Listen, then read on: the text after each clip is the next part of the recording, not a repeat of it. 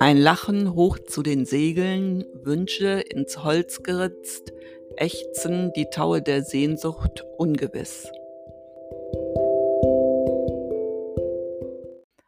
Das war mein Gedicht Ein Lachen. Mein Name ist Mira Stephan und ich rede hier mit meiner wunderbaren Tochter Jill. Hallo! Sage mal, mhm. ähm, leckst du auch immer den Zeigefinger an, um eine Seite in einem Katalog, Buch oder in einer Zeitung umzublättern? Äh, nee, ganz sicher nicht. Ja, ja, es ist mir so aufgefallen, dass das so viele machen und äh, ich muss sagen, ich finde diese Angewohnheit ziemlich fies mhm. äh, und so ein bisschen eklig eigentlich auch. Und ja. äh, deswegen leihe ich mir ja auch äh, keine Bücher aus oder lese Zeitschriften beim Friseur. Echt?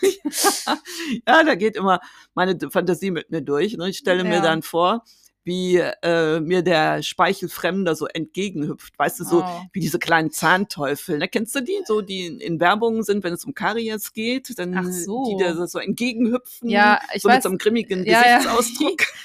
ja, ich weiß, also ich kann es mir sehr gut vorstellen, was du meinst. Mhm. Und ja, ist ja eine, eine sehr eklige Vorstellung, ne? Ja, apropos, wo wir gerade beim Ekelfaktor sind, ja. hast du eigentlich schon mal äh, beobachtet? Nö.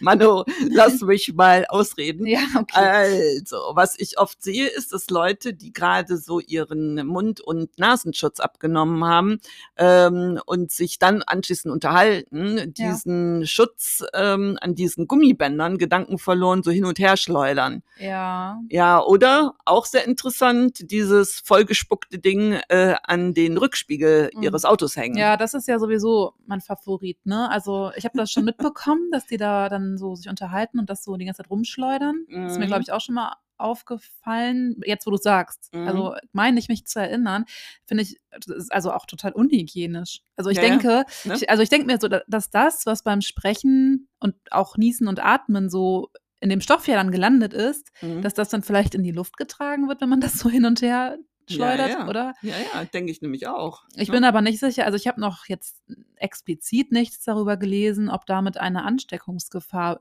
besteht. Das weiß ich jetzt nicht. Aber mhm. ähm, ich weiß, dass der ADAC davon abrät, die Maske an den Rückspiegel zu hängen. Mhm. Und der Grund ist eigentlich auch, liegt auf der Hand. Mhm. Das äh, schränkt nämlich das Sichtfeld ein. Und dann kann es zu Unfällen kommen. Und ich finde das eh nicht so schön. Ich sehe das so oft bei parkenden Autos, dass das da hängt. Oder auf dem, auf dem Armaturenbrett vorne so eine FFP2-Maske auf einmal liegt. Ja. Also, und naja, also ich nehme die immer in der Handtasche dann mit und leg die nicht einfach ins Auto rein, so ja, ja, demonstrativ nach genau, vorne. Genau, genau. Ich äh, leg die auch in die äh, Handtasche mhm. oder was weiß ich, in, in die Manteltasche oder sowas. Vielleicht sind das ja Männer, die keine Handtaschen haben und dann ja, dann lege ich das mal ins Auto. Hänge ich mir das da mal hin, so. Den Duftbaum auch noch dazu. Den Wunderbaum. Ja, aber äh, also mich, mich wundert das. Also, wie gesagt, ja. es wurde auch nicht darüber informiert, ob das irgendwie zu einer Ansteckungsgefahr wird, sowas. Mhm. Aber vielleicht wissen unsere HörerInnen darüber mehr. Also nehmt doch mal Bezug und äh, sagt ja, mal ja. Äh, Bescheid. Also klärt wird, uns auf. Genau, klärt uns mal auf. Ne? Ja, nee, ja, auf jeden Fall. Dann vielleicht wissen das ja die ein oder anderen und dann könnt ja. ihr uns an dem Wissen teilhaben lassen. Genau, dann würden wir uns freuen. Genau. äh, sag mal, hast du eigentlich den Film äh, inzwischen äh, geguckt hier Don't Look Up? Hast du den gesehen? Ja, ja, ja, ja, klar. Also auf jeden ah, Fall, ja. den habe ich letztens geguckt. Für diejenigen, die ihn noch nicht gesehen haben, mhm. hier mal eine kleine Zusammenfassung. Also dieser Film ist eine Weltuntergangssatire, könnte man so sagen. Ja. Äh, Leonardo DiCaprio und Jennifer Lawrence spielen da drin so Astronomen und die haben eine Warnung ausgesprochen mhm. vor einem Kometen, der in sechs Monaten auf der Erde einschlagen soll und alles Leben daran, also auf ihr vernichten soll. Und die werden damit überhaupt nicht ernst genommen. Mhm. Ja, also der geht ja so mehr als zwei Stunden.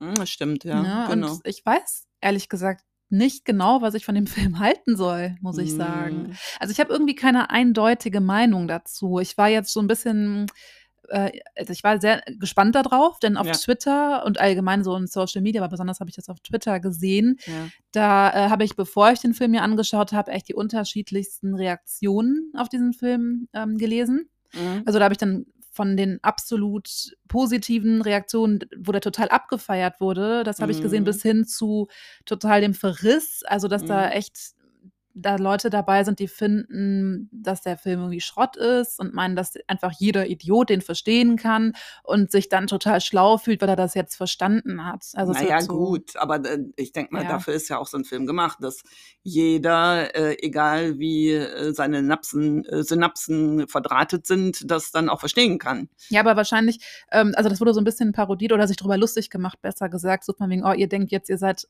voll die ähm, Leute, also so, ihr habt das voll durchschaut und ihr seid jetzt voll die Einsteins oder so. Also mhm. es wurde richtig übel über ähm, darüber hergezogen zum Teil. Aber die Leute, die dann so sagen, boah, ich habe das jetzt verstanden und weil die halt meinen, das ist total offensichtlich und man muss gar nicht viel nachdenken, weil man es sofort verstehen kann. So, das so. war der Tenor so ein bisschen dahinter.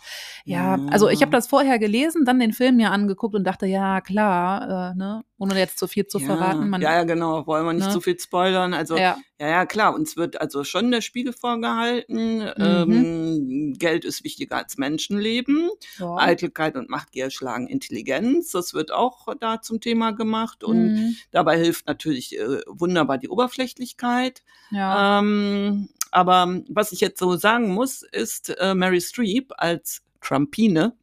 Die hat mir richtig gut gefallen. Also da saß ich erst ja. echt mit offenem Mund vom Fernseher und habe gedacht, Wow, also ja. ähm, ähnlich ähm, sprachlos war ich auch, als Trump geredet hat, so manches Mal.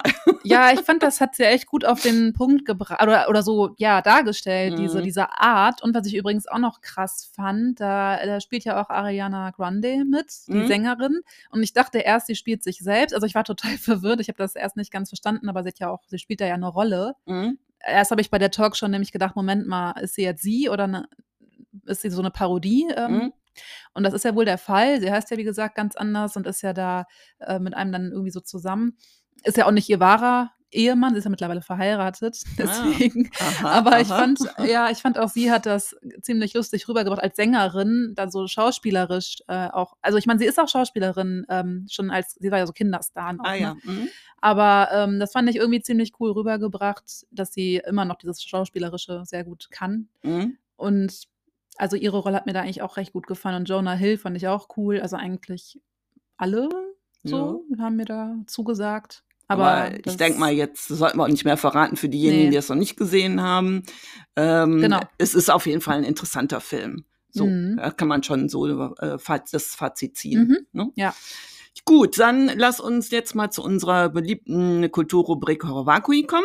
Also yeah. heute geht es um den japanischen Maler Kachuka äh, Hokusai, ist das so richtig? Ja, ne? Kachuka Hokusai, ja. Ja, ja, Japanisch kann ich eben halt nicht, ne? Mhm. und, äh, und sein Bild, die große Welle von Kanagawa. Kanagawa, und, ja, das ist, ähm, man merkt, du kannst das nicht. Und ich finde das sehr verwerflich. Möchte ich jetzt mal hier festhalten. Anzeige ist raus, du kannst kein Japanisch. ja, ganz ja. furchtbar. ja. ja, also auf jeden Fall, diesen Künstler hast du natürlich auch vorgeschlagen und den ja. ausgesucht. Ähm, das sage ich äh, deswegen, weil ich eben noch nicht noch nie zuvor so wirklich was von ihm gehört habe. Geht es mhm. vielleicht vielen Hörer oder einigen HörerInnen so.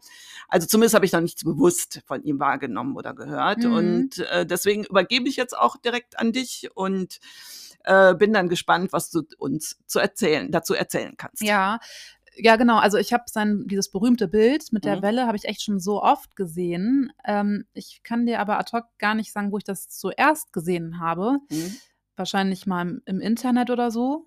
Ähm, denn das wird ja immer wieder rezipiert. Mhm. Das sieht man irgendwie so oft, wenn man mal drauf achtet. Ich habe das zuletzt ähm, auf Kleidung gesehen, tatsächlich. Ach, also ich war shoppen so ja? und dann hingen da äh, T-Shirts mit, mit so Kunstbezug und da war die Welle unter anderem drauf gedruckt auf so einem T-Shirt. Ach, interessant, ja. Ja, und ja, jedenfalls, also dieses Bild hat mir schon immer echt sehr gut gefallen. Mhm. Deswegen, ich habe mir das T-Shirt jetzt nicht gekauft, aber war kurz davor. Und ähm, Katuschka Hokusai war vor allem für seine Landschaftsbilder berühmt. Also die große Welle vor Kanagawa ist ein Druck und Teil einer Serie. Das sind 46 Bilder, in der Hokusai die Landschaft rund um den Berg Fuji darstellt. Mhm. Ja, und Hokusai wurde 1760 in äh, Edo geboren. Das ist das heutige Tokio. Mhm. Und der ist knapp 90 Jahre alt geworden. Krass, ne? Für die damalige Zeit, 1760. Oh. Ja, fand krass. ich nämlich ziemlich erwähnenswert. Ja. Ähm, seine Eltern sind unbekannt mhm. und mit drei Jahren wurde er von einem Spiegelmacher adoptiert. Mhm. Und sein bürgerlicher Adoptivname lautete dann Nakajima Tokitaro. Und nachdem er verschiedene andere Künstlernamen verwendet hatte, begann er 1797 sich dann Hokusai zu nennen. Und im Alter von 15 Jahren begann er eine Lehre als Blockschnitzer. Und als er dann bereits einige Erfahrungen als Holzschneider gesammelt hatte, begann er im Alter von 18 Jahren bei einem in Japan bekannten Maler und Zeichner von Farbholzschnitten dann zu arbeiten. Mhm. Und die ersten Arbeiten Hokusais um 1779 äh, waren Porträts berühmter Schauspieler. Ah ja. Mhm. Also in dieser Zeit nahm er auch bei einem anderen Meister noch Unterricht und dabei studierte er die westliche Malerei. Also das ist echt deutlich in einigen seiner Grafiken zu erkennen, wenn man mal drauf achtet. Mhm. Ähm, und ab 1793 reiste Hoxha durch Japan und wechselte auch häufig seine Lehrer und Schulen und auch seinen Namen. Ähm, dann, das interessiert mich jetzt aber mal, warum hat er ständig bis 1797 seinen Namen geändert? Also eigentlich ist das ganz einfach mhm. und zwar, weil es in, Jap also in japanischen Künstlerkreisen so üblich war. Ach so. Denn oft entsprachen die Namen dem jeweiligen künstlerischen Entwicklungsabschnitt. Mhm. Und in seinem Leben verwendete Hokusai 30 Namen. Krass. Ja, darunter auch Gakyojin. Ähm, ja. Wahrscheinlich spricht man es anders aus, Gakyojin. Ja, das mit verrückt auf Malen zu übersetzen ist. Und das bezeichnet so seine produktive Phase. Mhm. Er wohnte an circa 100 verschiedenen Orten mhm. und gleichzeitig verfasste er auch populäre Geschichten. Also so veröffentlichte er 1782 war das sein erstes Buch, das mit seinen eigenen Illustrationen dann auch gefüllt war. Krass. Und 1798 mhm. nahm er dann auch eigene Schüler an und unterrichtete sie in der Kunst des Holzschnitts und der Zeichenkunst. Mhm. Und von diesem Zeitpunkt an zeichnete er, wie auch gerade schon erwähnt, unter seinem ja bis heute bekannten Namen Katushka Hokusai. Und als die wirtschaftliche Lage in Japan dann schlechter wurde, verschlechterten sich auch die Absatzmöglichkeiten für Hokusai, sodass er seine Bilder im Straßenhandel dann anbieten musste tatsächlich. Mhm. Und nach dieser Phase begann eine Zeit der staatlichen Zensur. Und das hat ihn dann mhm. dazu gebracht, auf bestellte Malereien für wohlhabende Kunden dann auch auszuweichen. Mhm. Und in seinem Privatleben erlitt Hoxha viele Rückschläge. Ui. Also seine, ja, seine erste Frau starb im Jahre, das war 1793. Mhm. Und sie mhm. hatte ähm, ihm dann zwei Töchter und einen Sohn hinterlassen. Mhm. Und er hat dann nochmal geheiratet, ein paar Jahre später, 1797. Ah ja. Mhm. Und dann war es so, dass 1812 sein ältester Sohn gestorben ist. Mhm. Ja, und auch ja, auch sehr unerfreulich, seine zwei Töchter hatten unglückliche Ehen. Und die wurden dann geschieden und dann kehrten sie in Hoxais Haushalt zurück. Mhm. Und Hoxai adoptierte den Sohn seiner ältesten Tochter. Und ähm, ja, ebenfalls wieder ein, ein Schicksalsschlag war dann im Jahr 1828, da starb seine zweite Frau. Mhm. Und er selbst starb 1849. So, und jetzt habe ich noch eine interessante Information. Ja. Ein Asteroid wurde 2007 nach ihm benannt. Oh. Ja. Das ist ja cool. ja. So, jetzt aber zu seiner Kunst. Ne? Also mhm. ähm, großen Einfluss hatte auf Hoxai die niederländische Kunst ähm, Moment, wie kam es denn jetzt da äh, zu die Globalisierung? Gab es ja damals noch nicht. Nee, stimmt. Aber es gab den holländischen Handel nach Japan. Ah. Ja, so, so. so war das nämlich, dass er Zugang zu westlichen Drucken bekommen ah, hat dadurch. Ja, verstehe. Mhm. Ja, ja, und der Einfluss der niederländischen Kunst zeigt sich zum Beispiel in der Verwendung der unverkennbaren europäischen Pigmentfarbe preußisch Blau also mhm. auch bekannt als Berliner Blau. Mhm. Und die sieht man auch in dem Bild, ne, das wir gerade ähm, besprechen, die große Welle vor Kanagawa. Mhm. Und dieses Bild ist das bekannteste Blatt der, der Bildserie 36 Ansichten des Berges Fuji, mhm. heißt das, in der er auf äh, insgesamt 46 Bildern die Landschaften rund um den Fuji darstellte. Und gearbeitet hat er an der Serie von 1830 bis 1836, also sechs Jahre. Mhm. Super Kopf gerechnet. hey, hey. Ja. ja, und da war er so circa 70 Jahre alt, muss das Krass, ungefähr gewesen mit 70, sein. Ne, mhm. ne, dass der dann noch so kreativ war. Toll, ja, toll. Ja, ja, ja. Also wirklich sehr bemerkenswert, das mhm. Schaffen. Und übrigens gehört das Blatt zu den berühmtesten grafischen Werken der Welt und Aha. zählt zu den am häufigsten kopierten, reproduzierten und zitierten Bildern der Popkultur. Mhm. Ja, also ist die große Welle war ein sofortiger Erfolg in Japan und später auch in Europa. Ähm, und da hat es dann die Impressionisten inspiriert. Aber meine Frage, also mhm. groß war die große Welle nicht, oder? nicht besonders. Ah. Also der Druck ist im Original 25 mal 37 Zentimeter groß. Mhm. Das ist tatsächlich nicht besonders groß so. Mhm. Und zu sehen äh, sind drei von Edo kommende Boote. Also Edo ist ja heute Tokio, habe ich ja gerade schon gesagt. Mhm. Die sind dann zu sehen in einer Welle vor der Küste Kanagawas im heute gleichnamigen Stadtbezirk von ähm, Yokohama ist das mhm. und vor der Kulisse des Fuji. Mhm. Und das dunkelblaue Wasser der schweren See umschließt die zerbrechlichen Boote. Das, also bei denen wirkt es so, als würden die feilschnell durch diese Wellen durchschießen. Äh, mhm. Und wenn man genau hinschaut, sieht man die Fischer, die in den Booten so kauern mhm. und über die halt jeden Moment die Welle hereinbricht oder mhm. hereinbrechen könnte. Aber sie wird darüber her hereinbrechen auch. Mhm. Ja, und Japans höchster Berg erscheint als kleiner dreieckiger Hügel, den die ansteigende Welle umschließt. Ja, und die Zahl der existierenden Originalabzüge ist nicht bekannt. Man schätzt einige hundert. Mhm. Ne, und die einzelnen Ausgaben weisen Unterschiede in den Farben und einzelnen Elementen auch auf, wohl infolge der Abnutzung der Holzblöcke. Ja, gut, nachvollziehbar. Ja, ja. ja. Mhm. Also auf einigen sind die Wolken und die Gischt kaum zu erkennen. Auf manchen variiert die Farbe des oberen Himmels von gelb bis rosa. Ach so, und übrigens Abzüge werden aufbewahrt in vielen Museen zum Beispiel, jetzt kommt eine Liste, mhm. also aufgepasst, mhm. ähm, im Nationalmuseum Tokio, mhm. im Metropolitan Museum of Art in New York City, im Los Angeles County Museum of Art, im Britischen Museum in London, im Museum für Kunst und Gewerbe Hamburg, in Claude Monets Haus in Giverny und im Reichsmuseum Amsterdam. Mhm. Und das Tokyota Sumida Hokusai Museum verfügt über eine Replik des Druckes. Mhm. Also es ist echt wirklich richtig interessant, wie sehr dieses Bild die europäische Kultur beeinflusst hat. Ne? Mhm. Nicht nur die impressionistischen Maler, wie schon gesagt, sondern auch Rainer Maria Rilkes Gedicht Der Berg und Claude Debussys Komposition La Mer tatsächlich. Ah, ach so, das ist ja auch interessant. Ja. Ja, das Gedicht ähm, muss ich nochmal nachlesen. Das sagt mir noch gar nichts. Äh, aber ja. gut. Ähm, ja. Also jetzt nochmal eine Frage, mhm. also ob ich das auch richtig verstanden habe. Also dieses Bild, von dem wir sprechen, das ist ein Druck, richtig? Ja, ja, ja, genau. Das mhm. ist ein Holzschnitt. Also der Holzschnitt, jetzt nochmal kurz dazu, ist ein Hochdruckverfahren, bei dem ein reliefartiger hölzerner Druckstab verwendet wird, um damit dann Grafiken zu erzeugen. Ah ja, gut, okay. Ja. Da, jetzt kann ich mir das auch ähm, noch mal ein bisschen besser vorstellen. Ja.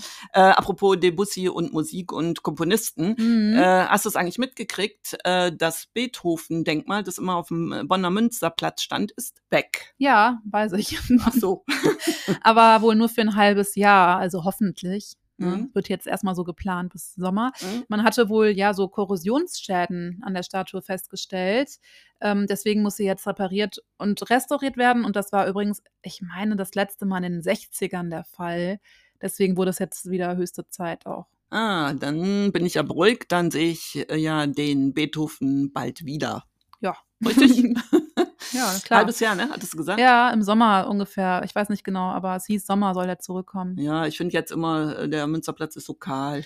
ja, da ist jetzt nur so provisorisch irgendeine Box, glaube ich, draufgestellt. Ich weiß ja. es gerade gar nicht genau, auf dem Sockel, der noch da steht. Also ist der Sockel nicht auch weg? Nee, der ist, soweit ich weiß, äh, haben wir den stehen lassen. Echt?